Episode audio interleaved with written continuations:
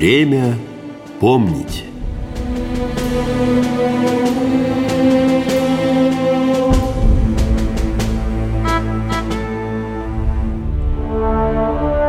Здравствуйте, с вами Игорь Ивановский, и сегодня речь у нас пойдет об оружии и боевой технике, которая так нам помогла одолеть фашизм.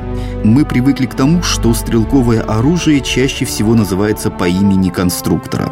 Но это было далеко не всегда так. Один из самых ярких примеров – Сергей Иванович Мосин и его легендарная трехлинейка – очень долгое время имя создателя оставалось в тени. Вероятно, дело было в том, что обойму для винтовки спроектировал другой оружейник – бельгиец Леон Наган. И когда встал вопрос о названии, по логике вещей там должно было быть и его имя. Но тогда получалось слишком длинно. К тому же Наган – бельгиец, а имя иностранца в названии оружия для русской армии казалось совершенно недопустимым. Поэтому военный министр Ванновский написал в резолюции на проекте приказа в изготовленном новом новом образце имеются части, предложенные полковником Роговцевым, комиссией генерал-лейтенанта Чагина, капитаном Мосиным и оружейником Наганом, так что оружию целесообразно дать наименование «Русская трехлинейная винтовка образца 1891 года». Конечно, Сергей Иванович Мосин до конца жизни носил в себе боль и обиду из-за того, что, вопреки сложившейся традиции, власти лишили винтовку имени своего создателя. Кроме того, явная несправедливость была допущена по отношению к русскому конструктору при распределении вполне заслуженных материальных благ. Так, бельгиец Леон Наган, передавший нашему правительству в полную и исключительную собственность все патенты, получил от царских властей 200 тысяч рублей премии, в то время как Мосин только 30 тысяч рублей. Бюрократы из военного ведомства посчитали, что он занимался разработкой оружия во время прохождения службы на государственном предприятии, да еще и за казенный счет, а кроме того получал жалование, будучи освобожденным от своих непосредственных обязанностей по службе, что было в те времена крайне редким явлением. Заслуженная слава и награды не могли сгладить обиду русского оружейника. Незадолго до своей смерти, 19 ноября 1901 года, он написал военному министру Куропаткину Моя винтовка принята на вооружение, но 200 тысяч рублей выдано конкуренту только за его обойму к моему магазину, а мне только 30 тысяч рублей за проект и построение всего ружья, которому даже не дано название его изобретателя. Изложенное дает представление о степени огорчения от того, что открыто для всех я не признан изобретателем винтовки ни начальством, ни сослуживцами, ни родиной. Да к тому же и в денежном выражении Наган оказался вознагражденным более меня. Военные бюрократы ограничились казенной отпиской. Его высокопревосходительство не нашел возможным возбудить вопрос о дополнительном вознаграждении этого генерала. Впрочем, время все расставило на свои места, и имя Сергея Ивановича сейчас знакомо даже тем, кто оружие ни разу в руках не держал. Был в нашей стране и еще один талантливый конструктор, о котором говорят гораздо меньше, чем он того заслуживает – Алексей Судаев. Есть мнение, что именно он создал лучший пистолет-пулемет Второй мировой войны. Но об этом чуть позже. Сначала же несколько слов о том, как вообще определялось, какое оружие лучше и какое должно быть принято на вооружение Красной Армии. И здесь я передаю слово старшему научному сотруднику Центрального музея вооруженных сил Сергею Евгеньевичу Плотникову. У нас была система конкурсов, которые определяли лучший образец, и большинство образцов которые у нас созданы, ну, за редким исключением, это в основном на конкурсной основе. То есть несколько оружейников включались в этот конкурс, и потом на испытаниях определялся лучший образец. И так было, кстати, даже с попытками создания более совершенного пистолета-пулемета. Такой пистолет-пулемет в конце концов появился. Это был пистолет-пулемет Судаева.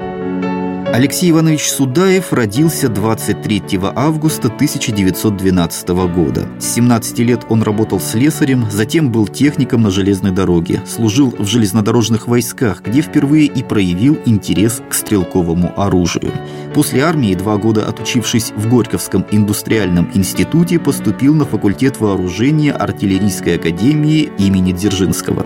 Во время учебы проявил блестящие способности. В частности, в 1940 году приказом Наркома обороны был удостоен высшей стипендии для особо отличившихся слушателей Академии. И уже через два года после этого – триумф молодого оружейника. Тогда Красная Армия объявила конкурс на создание нового пистолета-пулемета, который должен был стать заменой ППШ. Во втором этапе испытаний принял участие и Судаев. В напряженной борьбе ему удалось обойти конкурентов, в том числе и таких именитых мастеров, как Дегтярев, Коровин и Рукавишников. Его оружие показало исключительную надежность и износостойкость, а по кучности стрельбы заняло второе место.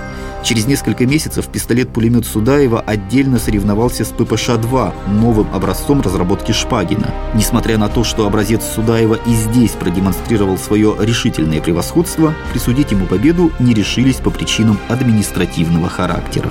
Окончательный же выбор в пользу ППС был сделан лишь в 1943 году. Очень простой, более даже дешевый, чем ППШ пистолет-пулемет, который имел уже не деревянную ложу, как ППШ, ложу карабинного типа, а имел откидной приклад металлический, который давал возможность меньше габарита оружия. В нужный момент можно было приклад откинуть и производить стрельбу, а можно было переносить это оружие в более компактном состоянии. И вот почему это оружие и оказалось на вооружении разведчиков. Его очень любили они и также члены экипажей боевых машин.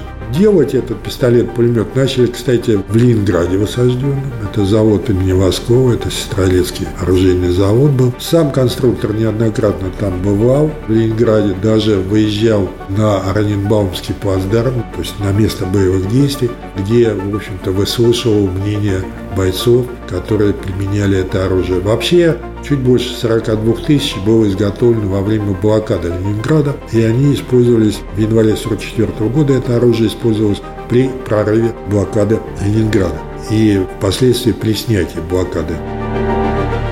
Действительно, очень примечательный факт. Обстановка блокадного Ленинграда, мягко говоря, не располагала к созданию нового оружия. Голод, холод, постоянные авианалеты и вой сирен. Плюс ко всему, все точное оборудование заранее вывезли за Урал. Не было и квалифицированных кадровых специалистов, которые могли бы ускорить процесс. Да и с продуктами тогда, как известно, сложилась очень напряженная ситуация, и люди падали в обморок прямо за своими рабочими местами. Условия были ужасающими. Но, несмотря на это, мы смогли не только создать, но и наладить производство оружия, во многом благодаря которому удалось прорвать блокадное кольцо. Впоследствии ППС-43 завоевал огромную популярность в войсках. Его маленький вес и компактность очень понравились танкистам, артиллеристам, разведчикам и всем остальным, для кого легкость и удобство были важнее эффективной дальности стрельбы. И надо сказать еще одну такую деталь, обычно они ну, мало говорят – Дело в том, что вопросы создания нового образца стрелкового оружия в годы Великой Отечественной войны у нас, как бы они были все время на слуху, то есть все время занимались совершенствованием стрелкового оружия. Тогда же, надо сказать, занимались созданием первых наших советских автоматов. Вот самый удачный образец которого был принят уже после войны в 1949 году на вооружение, это автомат АК-47, автомат Калашникова. Судаев был первым, кто тоже начинал эти работы. Был создан в 1943 году специальный патрон, его иногда называли промежуточным, который имел мощность меньшую по сравнению с винтовочным патроном, но большую по сравнению с пистолетным. Толчком для создания этого патрона и работ по автомату было применение на советско-германском фронте немецкими войсками автомата «Штурмгевер», ну, если говорить нашим языком. И мы захватили экземпляры трофейного оружия. Их привезли в главное артиллерийское управление, там собрали совещание, пригласили на него ведущих наших конструкторов, оружейников на тот период, и сказали, что вот необходимо создать нечто подобное до советское. И лучше всех с этим заданием справился Судаев. Но, к сожалению, его автомат АС-44, он, кстати, опытный, тоже сохранился, он находится в Санкт-Петербурге, в артиллерийском музее. И вот этот автомат впоследствии, уже после войны, был отправной точкой для создания автомата, в том числе и Калашников. То есть на следующем этапе, уже по созданию советского автомата, Калашников и включился в эти работы Кто знает, как сложилась бы история автоматического стрелкового оружия в нашей стране, если бы Алексей Иванович Судаев продолжил совершенствование своей разработки. К большому сожалению, этот молодой и талантливый конструктор серьезно заболел и скончался менее чем за неделю до своего 34-го дня рождения. Уже попав в больницу, он продолжал трудиться и улучшать различные узлы своего перспективного автомата. По воспоминаниям современников, его палата больше походила на рабочий кабинет, она была наполнена чертежами, схемами и различными документами. Некоторые из этих разработок впоследствии используют Калашников для создания своего знаменитого АК-47. Кстати, сам Михаил Тимофеевич в мемуарах очень тепло и с благодарностью отзывался о Судаеве. Но это уже другая история. А сейчас же я предлагаю перейти от стрелкового оружия к военной технике и поговорить о бронепоездах времен Великой Отечественной войны. По какой-то причине широкой общественности почти ничего не известно на эту тему. Возможно, это вызвано тем фактом, что основными видами техники, вытянувшими на себе всю войну, считаются танки и самолеты. Но бронепоезда также внесли весомый вклад в нашу победу. Конечно, гораздо заметнее их роль была во время гражданской войны. Вспомнить хотя бы бронепоезд Троцкого. Но и в борьбе с нацистами иногда они были незаменимым оружием. Об этом мы поговорили с научным сотрудником Центрального музея вооруженных сил Максимом Коломийцем. Когда гражданская война закончилась, да, вот началось сокращение Красной Армии, начали все сокращать, ну, в том числе и бронепоезда. И вот на 1922 год в Красной Армии числилось 243 бронепоезда. Было принято решение их оставить на вооружение немножко, остальные, так сказать, складировать долго выбирали там, куда их складировать. В результате было выбрано место город Брянск на окраине. Там был построен военный склад, куда эти бронепоезда стали свозить. Ну, частично разбронировали, то есть снимали броню, паровозы ремонтировали вагоны передавали на железные дороги. Частично ставили на хранение. Ну и хочу сказать, что бронепоезд это не только вот железяка, да, а это воинская часть, у него была определенная штатная структура, определенное количество людей. То есть помимо самого бронепоезда, паровоза и бронеплощадки, туда входили еще и автомобили, и бронеавтомобили, и вагоны, которые назывались база бронепоезда. Это обычные вагоны, в которых находились склады, мастерская, вагоны для личного состава. То есть это была такая воинская часть, которая, в общем-то, могла самостоятельно действовать. На начало Великой Отечественной войны самым массовым бронепоездом был БП-35. Он имел в своем составе две артиллерийские площадки и одну зенитную установку с четырьмя пулеметами «Максима». В целом он был неплох, однако опыт реальных боевых действий вскоре показал все его достоинства и недостатки. Пушки и пулеметы были хорошей ударной силой, а вот ПВО и бронирование оказались далеко не на высоте. Впрочем, бронепоезда, как и любую другую военную технику, старались использовать на 100% начале войны были определенные взгляды на их боевое использование, они были основаны на опыте гражданской войны, то есть это вот, скажем так, прямой контакт с частями противника, которые наступают в полосе железной дороги. Но война, Вторая мировая, да, уже другая, танки, самолеты и так далее. Поэтому чаще всего основной тактический прием – это огневой налет, то есть когда бронепоезд выходил, вел огонь либо по ранее разведным целям, либо по целям, которые он видел. Ну вот ведение огня по открытым целям это практиковалось лето-осень 1941 года и лето 1942 года, когда немцы активно наступали. Впоследствии вообще активность бронепоездов это именно с лета 1941 года по осень 1942, когда мы отступали. Почему?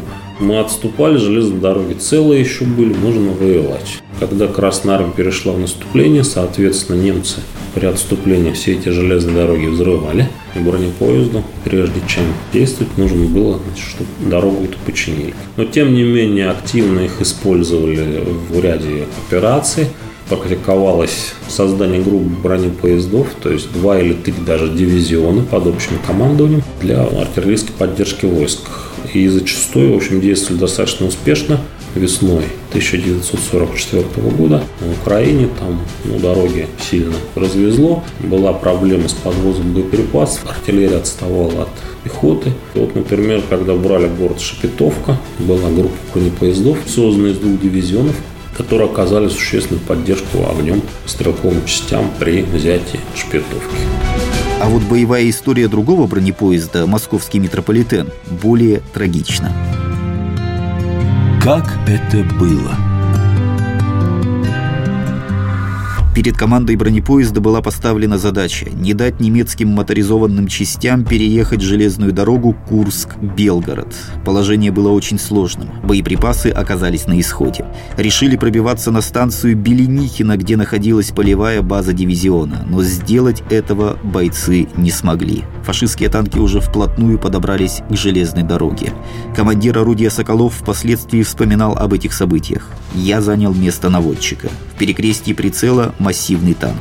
Первый снаряд не достиг цели. Вторым удалось перебить гусеницу, и машина, развернувшись, встала боком. Третий подкалиберный снаряд угодил ей точно в бок, а после четвертого дым повалил из всех щелей.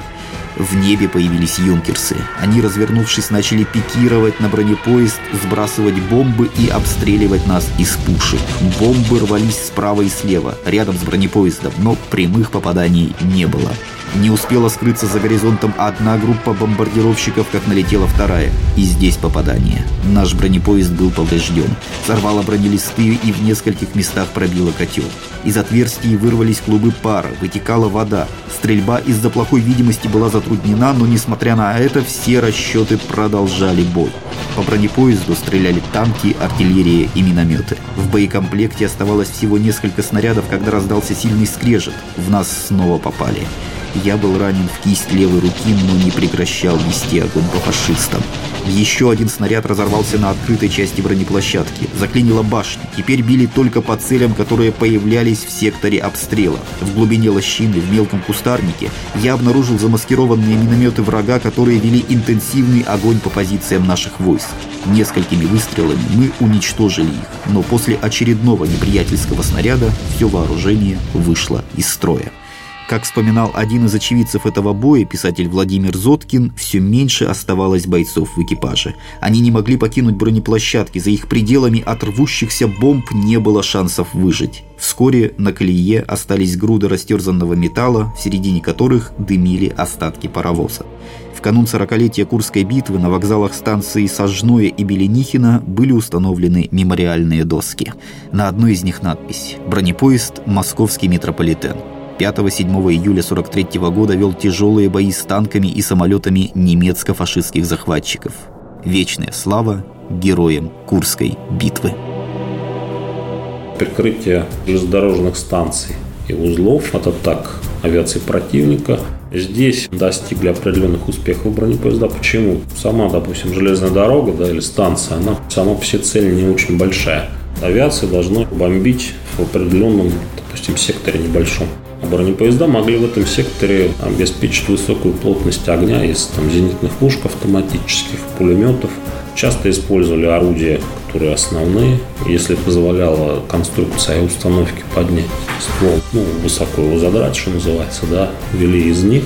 Ну вот, например, был такой 10-й дивизион бронепоездов – они с мая по июль 1942 года на Западном фронте он действовал, они прикрывали там в районе города Белый узлы.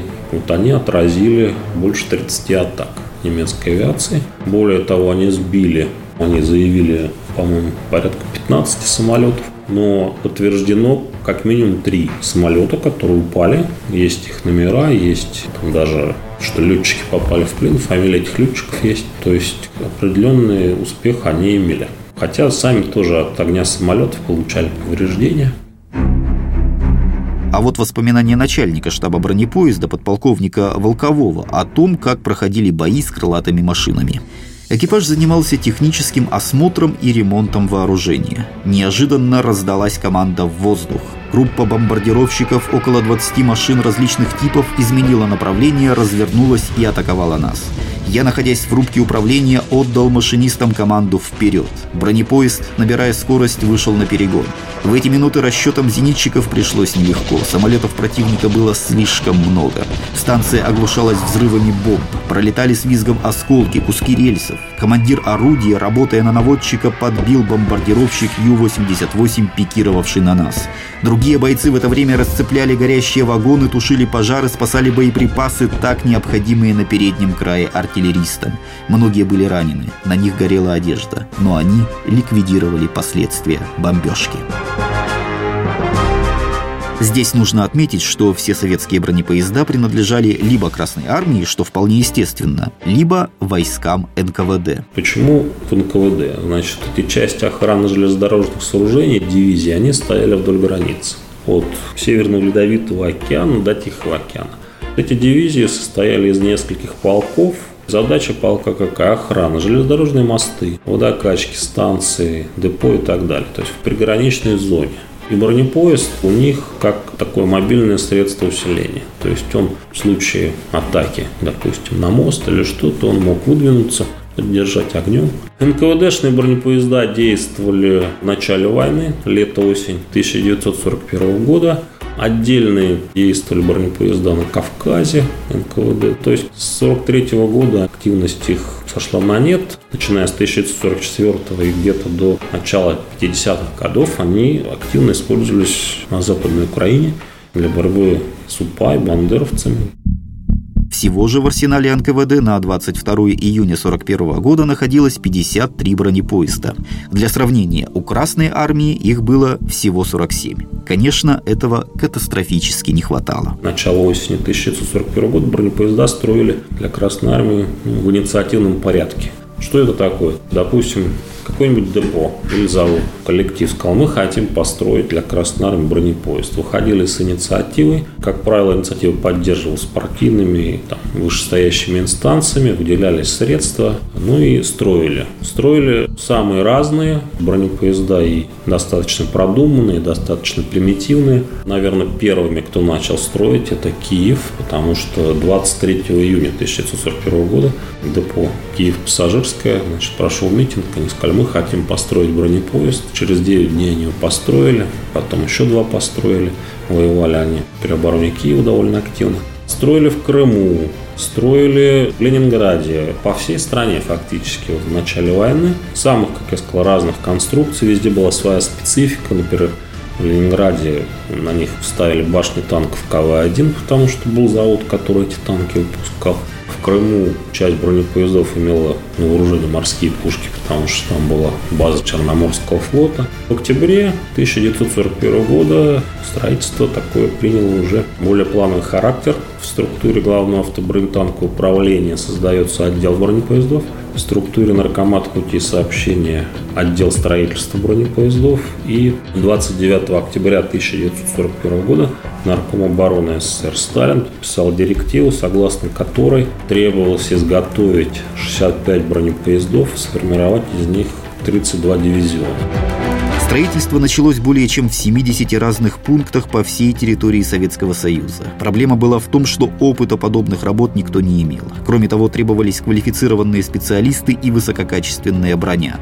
Осенью 1941 года ничего этого не было, и сталинская директива давала четкое указание – используйте в строительстве то, что у вас есть в наличии. Поэтому неудивительно, что все бронепоезда отличались друг от друга. Броню использовали ту, что находили. Зачастую в дело шла обычная сталь, которую ставили в 2-3 слоя, а пространство между листами заливали цементом.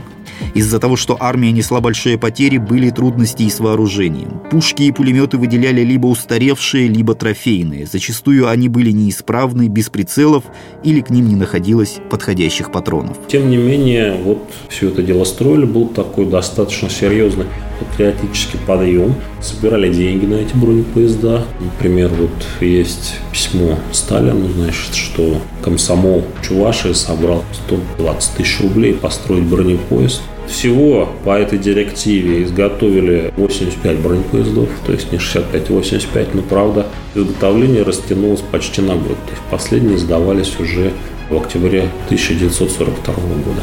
Всего, ну вот по моим подсчетам на основе документов, годы войны для Красной Армии и флота, ну флот там несколько штук у них было, 175 бронепоездов было построено. То есть это очень много.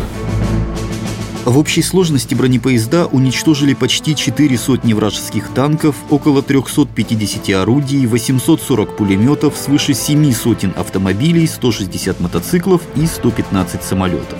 И это с учетом того, что они могли действовать только там, где есть подходящий железнодорожный путь. Так что это отдельная и, к сожалению, малоизвестная страница Великой Отечественной войны. И на сегодня у меня все. Игорь Ивановский. До встречи. Программа подготовлена обществом с ограниченной ответственностью Таркон Медиа.